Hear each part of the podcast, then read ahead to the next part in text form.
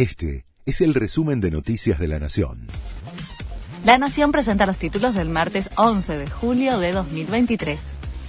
El gobierno todavía negocia las condiciones del acuerdo con el FMI. Economía postergó los tres pagos previstos para este mes en un intento por ganar tiempo, mientras crece la urgencia para conseguir los fondos para compensar esos vencimientos.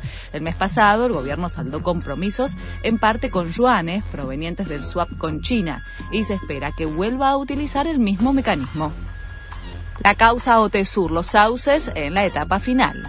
La Cámara de Casación tiene pendiente decidir si se realizará el juicio oral contra la vicepresidenta y sus hijos o si confirma los sobreseimientos en la causa en la que fueron investigados por lavado de dinero. Los tres jueces de la Cámara ya emitieron su voto y la sentencia se conocería en la primera semana de agosto, luego de la feria judicial de invierno. Una turista quedó varada en un piquete en Jujuy y falleció.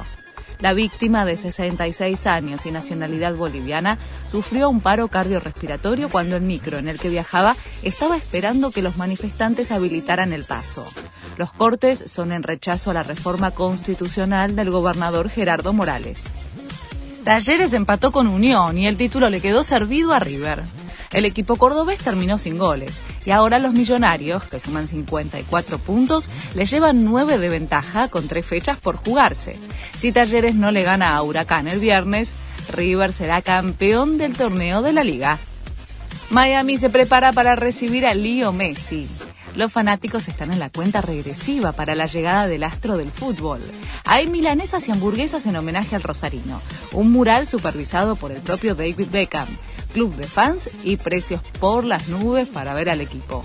Antes de la llegada de Lío se conseguían entradas por 10 dólares. Ahora la reventa llega a 1000. Este fue el resumen de Noticias de la Nación.